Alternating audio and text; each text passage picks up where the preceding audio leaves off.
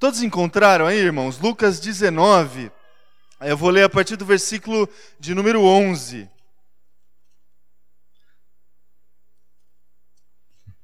A gente vai, é, os próximos minutos aqui, eu creio que uns 30 minutos, a gente vai conversar um pouquinho sobre a palavra.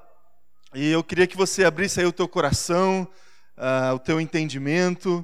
A gente só consegue receber a palavra de Deus é, com a ação e através da ação do Espírito Santo, né? Você pode ouvir aqui algumas coisas, concordar, mas se o Espírito não agir, não tocar aí no teu coração, de nada vale. E é um exercício de fé a gente é, se colocar diante da palavra. Então faça isso com fé no coração, abra aí os teus ouvidos, que Deus fale com você essa manhã. Lucas 19, versículo número 11. O texto diz assim: Estando eles a ouvi-lo, Jesus passou a contar-lhes uma parábola, porque estava perto de Jerusalém e o povo pensava que o reino de Deus ia se manifestar de imediato. Ele disse: Um homem de nobre nascimento foi para uma terra distante para, para ser coroado rei e depois voltar. Então chamou dez dos seus servos e lhes deu dez minas. Disse ele: façam esse dinheiro render até a minha volta. Mas os seus súditos o odiavam e por isso enviaram uma delegação para lhe dizer: Não queremos que este homem seja nosso rei. Contudo, ele foi feito rei e voltou. Então mandou chamar os servos a quem dera o dinheiro, a fim de saber quanto tinham lucrado. O primeiro veio e disse: Senhor, tua mina rendeu outras dez. Muito bem, meu bom servo, respondeu o seu senhor. Por ter, por ter sido confiável no pouco, governe sobre dez cidades. Segundo veio e disse: Senhor, a tua mina rendeu cinco vezes mais. O seu senhor respondeu: Também você, encarregue-se de cinco cidades. Então veio outro servo e disse: Senhor, aqui está a tua mina. Eu a conservei guardada num pedaço de pano. Tive medo, porque és um homem severo. Tiras o que não puseste e colhes o que não semeaste. O seu senhor respondeu: Eu o julgarei pelas suas próprias palavras, servo mau. Você sabia que sou homem severo, que tiro o que não pus e colho o que não semeei. Então, porque não confiou o meu dinheiro ao banco, assim quando eu voltasse, o receberia com juros. E disse aos que estavam ali: Tomem dele a sua mina e deem-a ao que tem dez. Senhor, disseram, ele já tem dez. Ele respondeu: Eu lhes digo que a quem tem, mais será dado, mas a quem não tem, até o que tiver lhe será tirado. E aqueles inimigos meus que não queriam que eu reinasse sobre eles, tragam-nos aqui e matem-nos na minha frente. Até aqui, irmãos. Feche teus olhos, eu vou orar com você mais uma vez. Senhor Deus Pai, diante da tua palavra, diante é, das tuas palavras que foram ditas há, tem, há, tanto tempo atrás, Deus, nós nos colocamos é, com o nosso coração disposto a ouvir a ministração do Teu Espírito Santo, Deus. Em nome de Jesus, fale comigo, fale com a tua igreja, fale com todas aquelas pessoas que vieram aqui buscando uma resposta do Senhor, uma direção especial do Senhor. Deus, que agora é, seja um tempo exclusivo da ministração do Teu Espírito Santo nas nossas vidas, Deus. Em nome de Jesus, Pai. Que seja um tempo de liberdade e de reflexão da Tua palavra, é, em nome de Jesus. Amém. Amém. Amém, irmãos. É, irmãos, eu não sei se você tem uma certa expectativa em relação à vinda ou à volta de Jesus Cristo na história do mundo. Ou, se não for dessa forma, eu não sei se você tem e alimenta no seu coração é, uma certa expectativa de encontrar com Jesus face a face. Seja através da volta de Jesus, ou seja através da tua ida é, à presença de Jesus. Não sei se você alimenta esse tipo de expectativa e de esperança no seu coração e se isso, de uma certa forma, é, guia os teus passos, as tuas decisões, a sua caminhada é, nesse mundo. Ah, irmãos, é, durante toda a história da salvação, é, inserida nas escrituras sagradas, um movimento de alimentar no coração das pessoas exatamente essa expectativa expectativa messiânica, a expectativa da vinda de Jesus. Seja ela a primeira vinda ou seja ela a segunda vinda. Se a gente olhar para o Antigo Testamento, a gente vai perceber na história do povo de Israel essa expectativa da vinda do Messias sendo alimentada durante toda a história. Desde Gênesis até o último profeta que profetizou acerca do Messias, essa expectativa foi alimentada no coração dessas pessoas. E quando Jesus de fato veio, pela primeira vez, é, essa expectativa do coração do povo de Israel, pela vinda do Messias, ela foi aflorada. E alguns receberam Jesus e se, satisfaz, e se satisfizeram é, com a vinda de Jesus de fato, é, diante dessa expectativa, e outros não. E outros continuaram com a expectativa da vinda do Messias. E Jesus veio, irmão e irmã, de fato. Jesus, ele é, satisfez essa expectativa do coração dos antigos pela vinda do Messias. Só que ele veio e voltou para o Pai. Voltou para o Pai, mas deixou a mesma promessa. A mesma promessa que voltaria. E essa mesma promessa de Jesus, de Deus, que foi feita lá atrás, no início da história do povo, para o Abraão, foi feita para os discípulos. E a expectativa voltou a ser alimentada no coração das pessoas. Então, é, irmão e irmã, para a gente introduzir a nossa conversa aqui sobre esse texto que nós lemos, eu gostaria de trazer para o teu coração é, a, di, a, dimensão da expectativa pela vinda é, real de Jesus Cristo que a gente pode ter, que a gente tem ou que a gente deve alimentar. Porque é exatamente diante dessa, é, desse cenário de volta de Jesus, de estabelecimento do reino de Deus cabalmente na terra, que Jesus é, contou parábola, essa parábola das dez minas.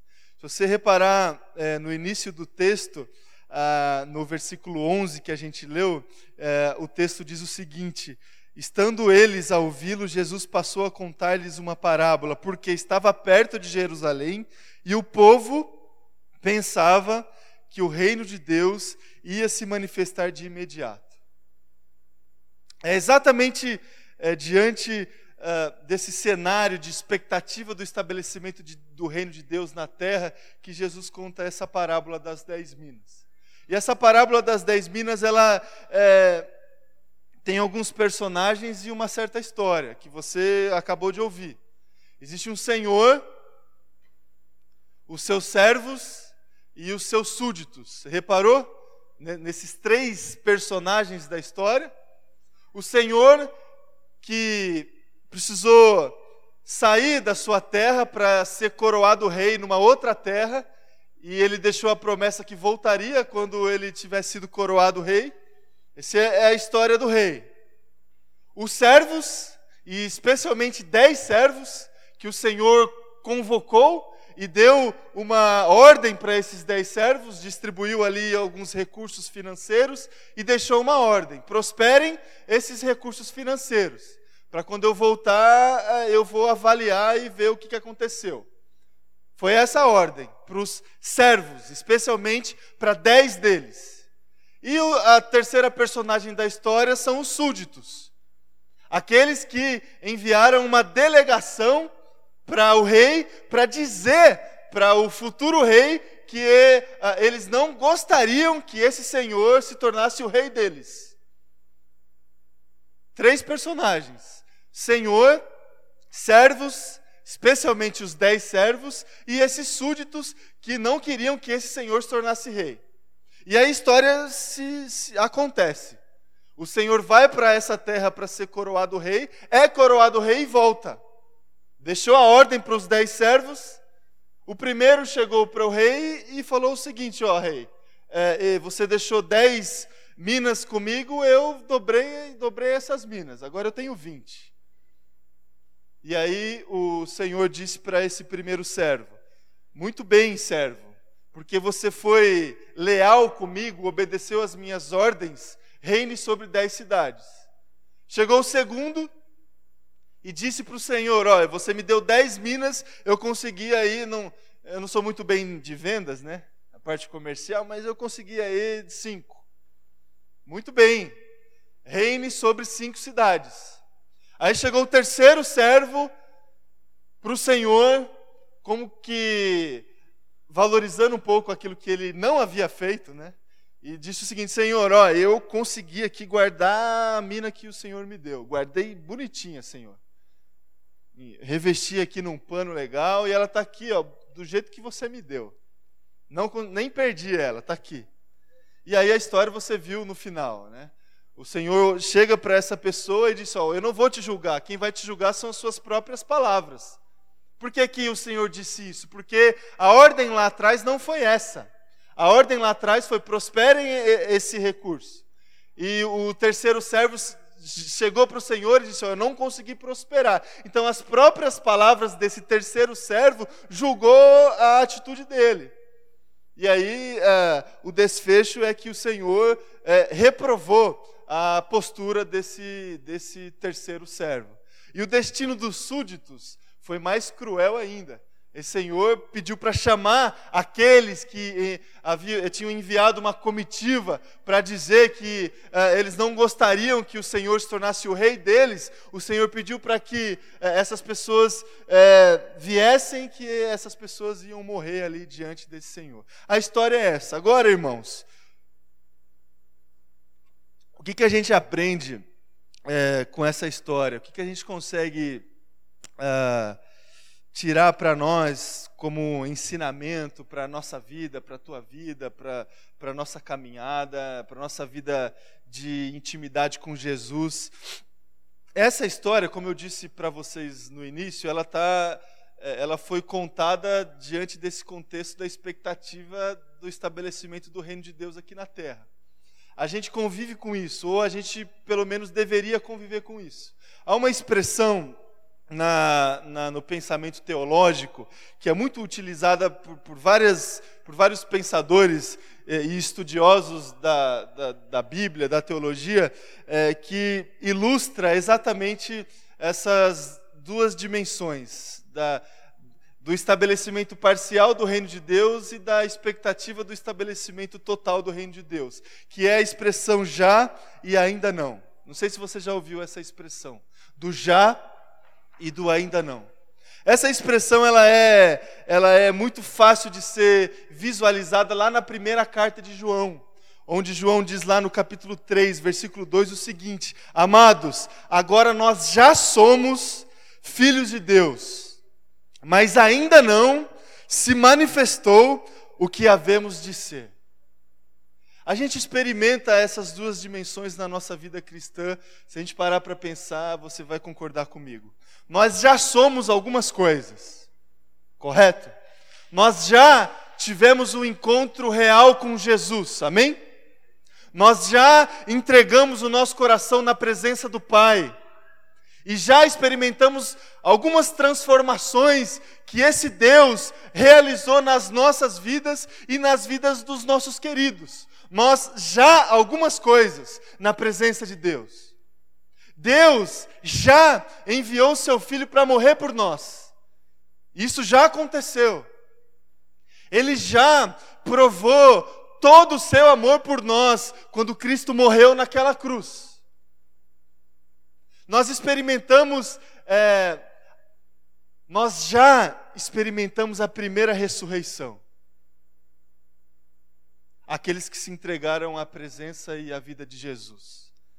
Agora, é, queridos, ainda não. Ainda não. Ainda não é, se manifestou a glória de Deus plenamente aqui na terra. Você concorda comigo? Ainda não, irmão, irmã. A gente, é, nós não encontramos ainda Jesus fisicamente, face a face. Nós ainda não. Ainda não, é, irmão, irmã, a terra é, ainda não foi julgada por esse rei.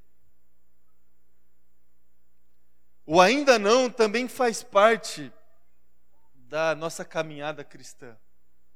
A segunda ressurreição, descrita lá no Apocalipse, primeira ressurreição, nós já experimentamos. A segunda ressurreição, nós ainda não experimentamos. E a gente vive entre esses dois pontos. E discussões à parte, a gente pode até discutir num outro, num outro período, a gente vive é, no que o Apocalipse, segundo o meu entendimento, a gente vive nesse período que o Apocalipse chama de milênio. A gente vive entre a primeira ressurreição e a segunda ressurreição. A gente vive entre o já e o ainda não. A gente vive entre a, o, a, a primeira vinda de Jesus e a, a expressão maior do amor desse Cristo e a promessa que ele voltaria. A gente vive entre esse, esses dois períodos no, na história. A gente vive nesse período. E a, essa parábola das dez minas, Jesus ele descreve exatamente a história da salvação e ele pontua esses dois períodos. O rei ele veio. O rei ele veio e ele existe como Senhor. E ele tem servos e súditos. E o rei, ele chegou para os seus servos e, e para os seus súditos com a seguinte ordem: ó, prosperem e cuidem aí dessa terra, porque eu vou precisar viajar aí para ser coroado rei e logo mais eu volto. Foi isso que o rei falou aqui na parábola que a gente leu. Ou seja, irmãos, ele veio, primeiro ponto, deixou o jeito que a gente deve viver, ele deixou ah, ah, ah, os parâmetros e as ordens e o jeitão que a gente deve escolher para viver a nossa vida. Prosperem essas minas. Ele deixou isso para nós na sua primeira vinda. Só que ele foi viajar e ele deixou uma promessa: ó, eu vou lá ser coroado rei e eu volto. E aí na, na parábola que nós lemos há o segundo ponto: o rei voltou. E quando o rei voltou, houve um julgamento. E aí ele houve uma distinção entre os personagens, entre os seus servos, aqueles que acataram a sua ordem e aqueles que não acataram a sua ordem. E entre os súditos, aqueles que não acataram é, nem a, a sua identidade como rei. E aí o julgamento nem precisou ser feito. Essa parábola, irmão irmã, ela descreve exatamente essa realidade do já e do ainda não. E ela descreve exatamente como a gente deve se comportar entre esses dois pontos na história entre a primeira ressurreição e a segunda ressurreição, entre a, o, a, a, o primeiro, a, primeira, a primeira vinda e, e, o cumprimento da promessa que aconteceu em Jesus Cristo e a segunda vinda que há de acontecer e essa esperança a gente alimenta no coração. E a pergunta que eu faço para o meu coração, e a pergunta que eu deixo para o teu coração, é exatamente essa. O que, que a gente faz então, irmãos, entre esses dois períodos? O que, que a gente faz até lá? Se a gente já experimentou algumas coisas, mas ainda não se manifestou tudo aquilo que há de se manifestar aqui na terra, o que, que a gente faz entre esses dois períodos na história? O que, que a gente faz é, quando e depois que Jesus chegou para nós com uma mina e com a seguinte ordem: ó, prospere essa mina? O que, que a gente faz com isso, irmãos? Em outras palavras, o que, que a gente faz da nossa vida? O que, que a gente faz da vida? Porque essa relação a gente pode fazer. Jesus utilizou em muitas vezes em seus discursos figuras monetárias. E o Pedro está comentando isso com o pessoal aqui da, do curso de finanças. Jesus falava de dinheiro o tempo todo. Não sei se você já parou para pensar nisso. Jesus falava de dinheiro o tempo todo. Por quê? Porque dinheiro tem valor. Dinheiro tem valor. E se a gente fizer é, exatamente essa relação de valor, o que, que tem valor para nós? É a nossa vida, irmãos. É a tua vida. O que, que você tem de mais precioso na, na terra? Se você tem filhos, a tua vida é a vida dos teus filhos. É como se Jesus viesse na primeira vez que você encontrou e teve uma experiência real com Jesus e te desse o seguinte: ó, aqui está a tua vida, isso aqui é a tua mina, cuida dela. E não somente cuida dela, mas faça acontecer. Faça acontecer. Prospere, compartilhe, multiplique, adicione vida. Porque a, a promessa que eu deixo para você é o seguinte: eu vou ser coroado rei, mas eu volto. Eu volto. E aí, irmãos, depois dessa, desse encontro impactante com Jesus, esse primeiro encontro diante dessa ordem, a gente precisa acatar essa ordem. Porque se a gente alimenta no coração a expectativa da promessa que Cristo nos deu que voltaria, a gente vai é, certamente ser avaliado depois da promessa e diante do retorno de Jesus e do Rei. A história da salvação é essa, irmãos. A história da salvação é essa. E eu gostaria de olhar para esse texto e trazer para vocês dois desafios para a gente aprender um pouco com a palavra de Deus de como a gente pode viver entre esses dois pontos entre o já e o ainda não, entre a primeira ressurreição e a segunda ressurreição, entre a primeira vinda de Jesus e o final da história, o encontro com Jesus de fato. O que a gente pode fazer? Eu gostaria de trazer para vocês dois sensos. O primeiro senso é um senso de adequação. Senso de adequação, a relação de identidade entre os servos e o Senhor. Alguns, é, alguns súditos não se acomodam e dizem: não queremos que esse homem seja o nosso rei. A gente encontrou isso na história. Irmãos, a gente precisa, entre esses dois pontos, experimentar um senso de adequação. O que, que isso significa? A gente precisa saber quem que nós somos na história.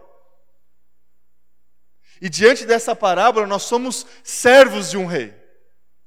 Acontece que algumas pessoas, elas não experimentam esse senso de adequação e exatamente como esses súditos, eles é, é, olham para o rei com a seguinte exclamação: Nós não queremos que este homem seja o nosso rei. Isso, irmãos, acontece, acontece hoje, aconteceu na vinda de Jesus, você sabe disso.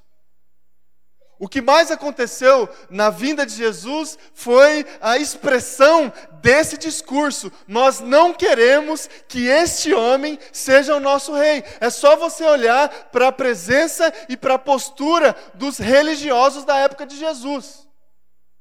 Por diversos momentos, na história da, da, vinda e da presença de Jesus aqui, aqui na terra, os religiosos, os fariseus, aqueles que zelavam pela lei do Senhor, em atitudes e em palavras, disseram a Jesus: Nós não queremos que você seja o nosso rei.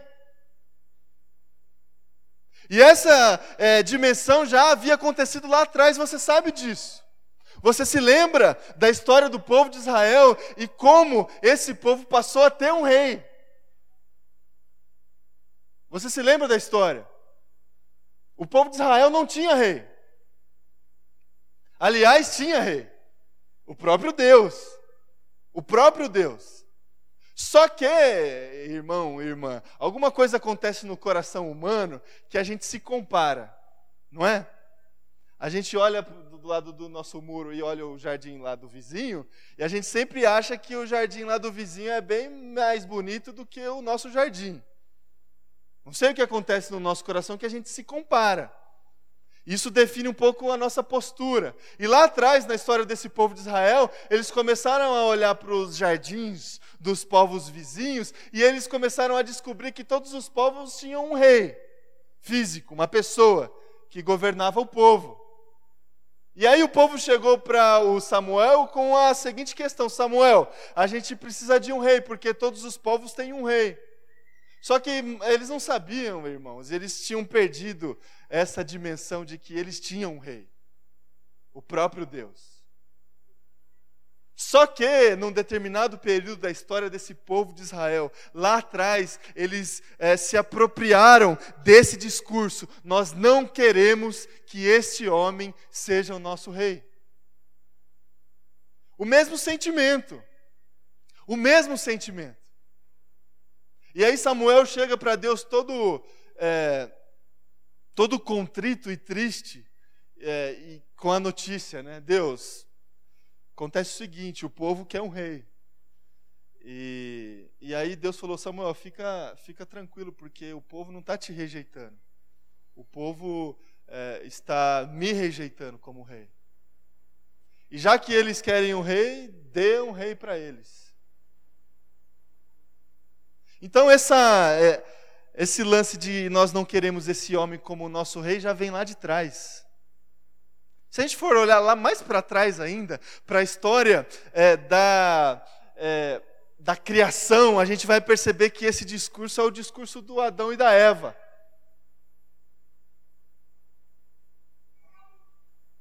O Deus Criador cria todas as coisas, criou o homem e estabeleceu o jeito de viver para o homem. Ó, o jeito de viver é esse. Acontece que lá atrás o homem já não concordou muito com esse jeito de viver.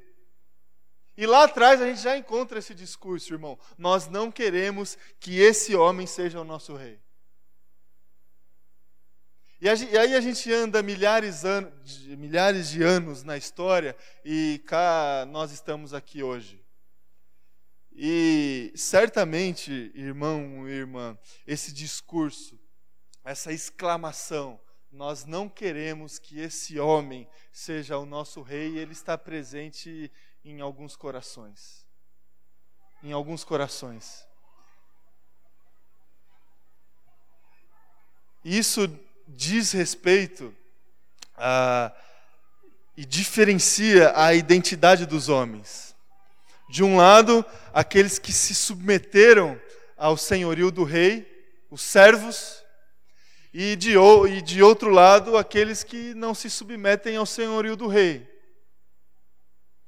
que é, vão atrás de outros reis, que olharam para o jardim do vizinho e o rei do vizinho parece que é melhor do que o nosso rei.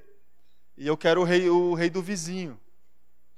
Que olham para a, nossa sociedade e para os reis que a nossa sociedade tem e querem esses reis para suas próprias vidas. Isso acontece, irmão e irmã.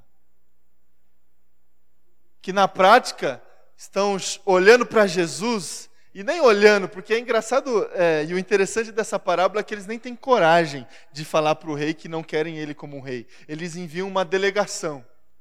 Tem muita gente, irmão e irmã, que envia delegação para Deus, para avisar para Deus que não quer que Deus seja o rei da vida deles. E aqueles que se submetem é, definem uma identidade a identidade de servo e a identidade de mordomo. Servo e mordomo. Porque se há um rei, é, é, não há mais propriedade a ser requerida, é tudo do rei. Então não tem nada nosso.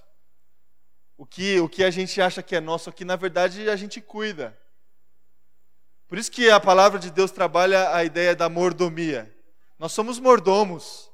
Por quê? Porque há um rei só. E se há um rei só, a propriedade de tudo e de todos é dele. Então, daí a nossa identidade de servos e mordomos. Então, o primeiro senso que a gente experimenta entre esses dois pontos é um senso de adequação. A gente se adequa à nossa identidade de servo e de mordomo, porque a gente reconhece o senhorio do rei. E o que, que isso significa, irmão e irmã? Como que isso se desenrola na prática nas nossas vidas? A gente tem atos de reconhecimento o tempo todo. O tempo todo. A gente reconhece que Jesus Cristo é o nosso Rei. E a gente reconhece isso não somente quando a gente canta algumas canções que expressam essa verdade. A gente reconhece isso no dia a dia. Tudo é de Jesus. Nossa vida é de Jesus, o nosso tempo é de Deus, ah, ah, os nossos recursos são de Deus, Ele que, de uma forma muito graciosa, nos permite administrar. Então a gente reconhece o tempo todo reconhecimento do senhorio do rei. A gente reconhece que o rei foi viajar, mas ele volta. Ele volta. A gente não é igual a, aquela, aquelas histórias que os pais vão viajar e os filhos ficam em casa, e aí você sabe o que acontece, né? E aí o pai resolve voltar dois dias antes, e aí Aí o filho é pego de surpresa. Tem muita gente vivendo assim, irmãos. Parece que Deus marcou a data para voltar e a gente já sabe. E a gente está aí é, bagunçando, só que um dia antes a gente vai arrumar a casa. E aí Jesus vai voltar, Jesus, ó, tá do jeitinho aí que você deixou. Foi o que o terceiro servo fez. Jesus, está do jeitinho que você deixou. Aqui a tua mina. Tá do je... Esse, esse servo, irmãos, ele fez, ele guardou a mina na, no pano, deixou, guardou num local lá e foi viver a vida dele. Foi viver a vida dele como se ele soubesse a data que o Senhor voltaria. O Senhor voltou, ele foi lá, pegou Jesus, ó, tá aqui, Senhor, tá aqui o que você deixou para mim. Por isso, irmão e irmã, que essa postura é, não agrada ao coração do nosso Pai. A postura de a gente é, de sermos displicentes com a ordem de Jesus. E de a gente achar que um dia antes da volta de Jesus é só a gente pegar a mina que está guardada lá e apresentar diante do Pai.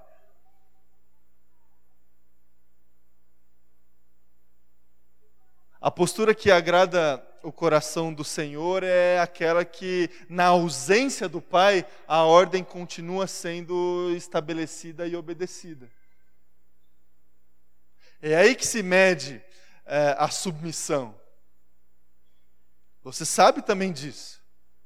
A submissão não se mede com a presença do chefe do Senhor e os, o, as pessoas obedecendo na presença. A submissão se mede na ausência do Senhor. E é exatamente assim que acontece comigo e com você. O Senhor foi viajar e ele volta. Como que nós estamos obedecendo e se submetendo às ordens do nosso Senhor? Isso define a nossa identidade. É, uma segunda, uma segunda questão que define também essa nossa identidade é a questão da adoração. Se há um só rei, há um só que merece adoração. Nós louvamos esse rei. Se a gente reconhece o senhorio, nós temos atos de adoração o tempo todo. E atos de adoração, como a Letícia falou aqui, não é somente no momento de canção e de louvor. Ato de adoração é o tempo todo. Porque foi definido a, a posição das coisas. A gente adora a Deus o tempo todo. E uma terceira prática que acontece quando a gente se adequa a essa identidade é a gratidão. Gratidão. Por tudo que acontece nas nossas vidas, é, coisas boas e ruins. Nós administramos o reino do rei. E tudo que acontece no reino do rei está é, tá sob o controle do rei. E nós não temos o direito de achar o que, que deve acontecer. Irmãos, eu estou trazendo para vocês essa manhã essa segunda face de Deus, do senhorio de Jesus. É obviamente que esse rei ele é amoroso, misericordioso, perdoa os nossos pecados, ele te restaura, ele está com os braços abertos o tempo todo. Se você precisa de um renovo, de um abraço desse Jesus, desse Deus, ele está disponível o tempo todo. Acontece que esse Jesus ele é Senhor, irmãos.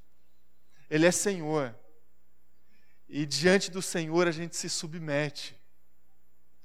Diante do Senhor a gente se submete.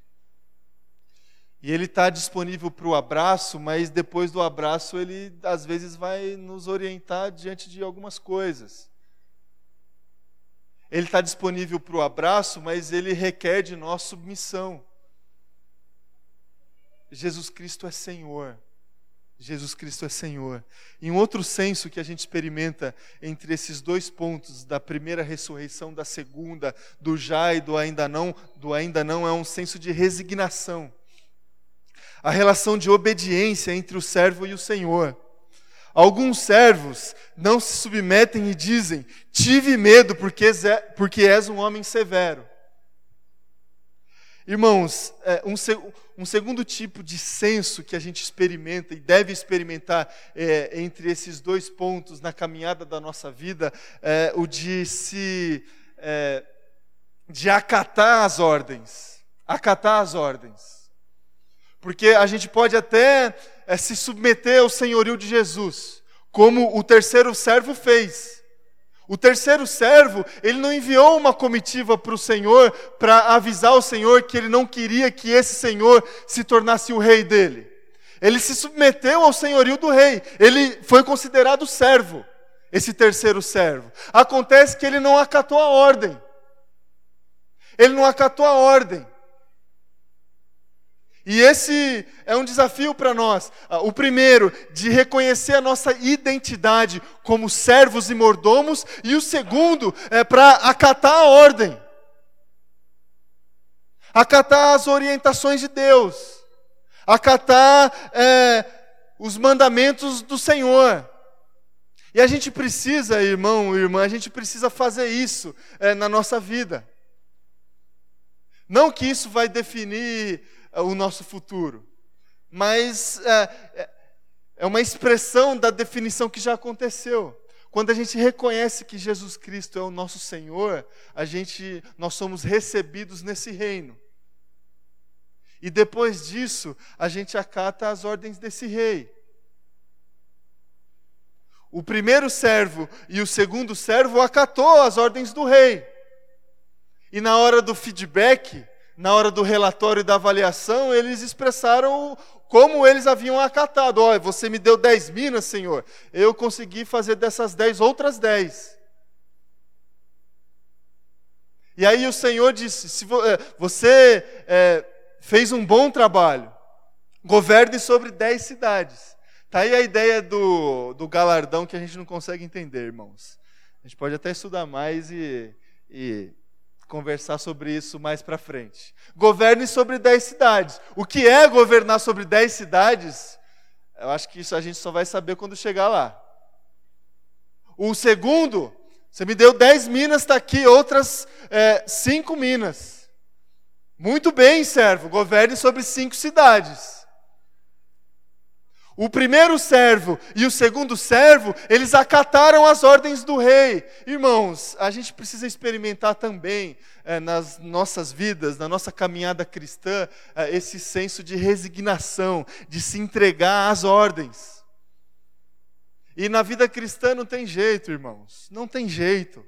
Se a gente um dia encontrou Jesus e se a gente reconhece que esse Jesus é Senhor, se a gente reconhece que esse, que esse Jesus é, é Senhor das nossas vidas, a gente vai precisar acatar o que ele diz. A gente vai precisar olhar para as escrituras sagradas, e essas escrituras sagradas aqui, elas vão definir a nossa postura. A gente vai olhar para a Bíblia e ver o que a Bíblia chama de pecado, e a gente vai chamar de pecado também. A gente vai olhar para as Escrituras e ver o que as Escrituras ordenam que a gente faça e a gente vai fazer também. É acatar as ordens do rei. É isso que a gente faz entre esses dois pontos. E a gente faz isso, irmãos, não por medo, porque quem tem medo não faz. Porque foi exatamente essa a desculpa de quem não fez. Senhor, eu não fiz porque eu tive medo. Eu tive medo porque o senhor aí é um homem severo e está aqui uma mina e eu não fiz nada porque eu tive medo. Irmãos, é, quem tem medo não faz. A gente não faz por medo, porque a gente tem medo da segunda volta e a gente tem medo do julgamento de Jesus. A gente faz porque a gente reconhece o senhorio e a gente acata as ordens. A gente não faz por medo. E esse texto e essa parábola de Jesus deixa isso muito claro. Quem tem medo não faz. Então, irmãos, para a gente encerrar, eu deixo essa palavra aí no teu coração.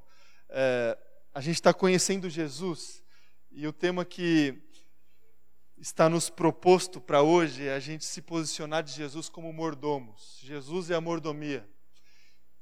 E como que a gente consegue fazer isso? A gente consegue fazer isso entendendo qual que é a nossa posição na história. Se a gente olhar para a história humana e olhar para a nossa história, existe uma primeira vinda e uma segunda vinda. Existe um primeiro encontro e um segundo encontro. Existem algumas coisas que já aconteceram, que estão acontecendo, só que ainda não se manifestaram plenamente nas nossas vidas. Existe um período entre esses dois pontos que a gente chama de vida, que é a caminhada da nossa vida. Pode ser que Jesus volte antes e, e defina um ponto ali, encurte o negócio. Pode ser que ele volte dois dias antes que ele combinou. Pode ser.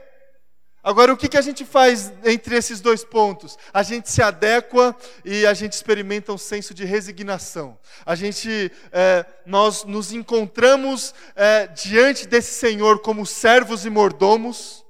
Nós nos submetemos à autoridade desse Senhor e a gente obedece às ordens. E aí, a segunda volta, irmãos, a gente vai ouvir com muita alegria no coração, certamente você vai ouvir de Jesus, da boca de Jesus, você vai ouvir: bom servo, bom servo, entrem no reino do meu Pai, que está preparado desde a fundação do mundo. Esse negócio de governar a gente vai descobrir lá quando a gente estiver lá, mas a gente vai entrar. Tem gente que vai governar sobre cinco cidades, tem gente que vai governar sobre dez cidades. Eu não sei o que, que é isso. A única coisa que eu sei é que a gente vai receber uh, esse, convite de Jesus na segunda vinda com alegria no coração. Com alegria no coração. E com tristeza no coração a gente vai ver Jesus convocando aqueles que não reconheceram o seu senhorio. Chamem eles lá e fiquem aqui diante de mim. E o desfecho foi duro ouvir é, no final do texto aqui o que aconteceu. Então fique essa palavra aí, irmãos, no teu coração, no meu coração. Se submeta e obedeça. É isso que a gente faz nessa vida. Amém? Feche teus olhos, eu vou orar com você mais uma vez.